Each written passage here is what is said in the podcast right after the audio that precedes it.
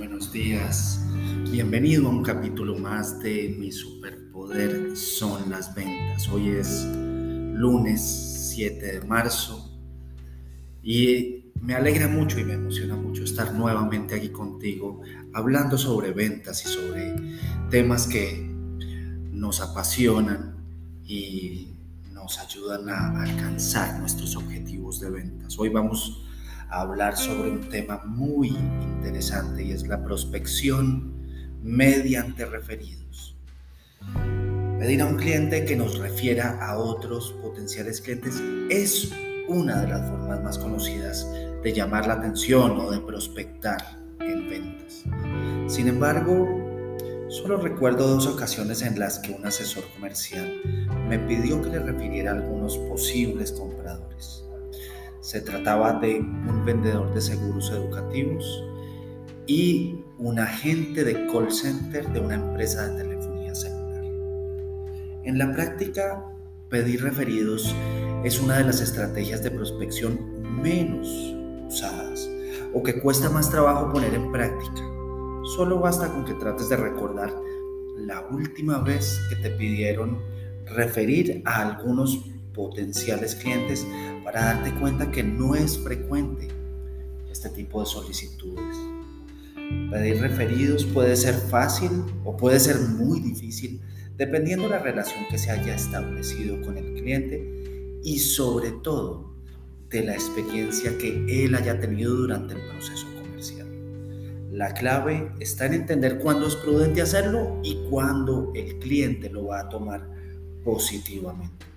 Las estrategias para prospectar y para llamar la atención de posibles clientes no deberían realizarse al azar, sino que deberían planearse y llevarse a cabo de acuerdo a unos objetivos concretos, siguiendo una metodología y con una estrategia de definida. Esto garantiza que la prospección se alinee con los objetivos comerciales y sobre todo que el esfuerzo y las tareas resultantes de la prospección se puedan cumplir nada más perjudicial en ventas que llamar la atención de muchos clientes y luego no poder cumplir con los compromisos.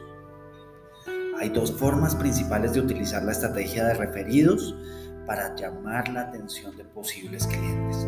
La primera es que el referente nos presente a algunos de sus contactos que puedan beneficiarse de lo que nosotros vendemos. Es decir, apalancarnos en la cercanía que el cliente tiene con sus conocidos para facilitarnos la aproximación con todos estos nuevos clientes potenciales. La segunda forma es mediante un testimonial que hable bien del producto que vendemos y que pueda llamar la atención de otros posibles clientes para quien el referente tiene credibilidad y relevancia. Pedir referidos es una estrategia fantástica y muy efectiva, sobre todo cuando se adquiere el hábito y cuando te vuelves muy bueno haciéndolo, especialmente porque significa que estás generando buenas relaciones con tus clientes y los estás atendiendo muy bien. De otra forma, te habrían negado instantáneamente la posibilidad de referirte a alguien. Tengo tres recomendaciones que te pueden ser útiles si deseas emplear la estrategia de referidos para prospectar clientes. En primer lugar, siempre pide los referidos al finalizar el ciclo de venta, especialmente cuando toda la experiencia del cliente sea positiva y merezca la pena el reconocimiento. En segundo lugar, si puedes, utiliza algún incentivo a cambio de los referidos. Puede ser un descuento, un premio, una bonificación. Esto va a ayudarte mucho a tener más efectividad. Y en tercer lugar, escribe en tu cuaderno de notas, en el encabezado, un recordatorio que diga, no olvides pedir referidos. Vas a ver que siempre lo tendrás presente como un objetivo de tu sesión de ventas.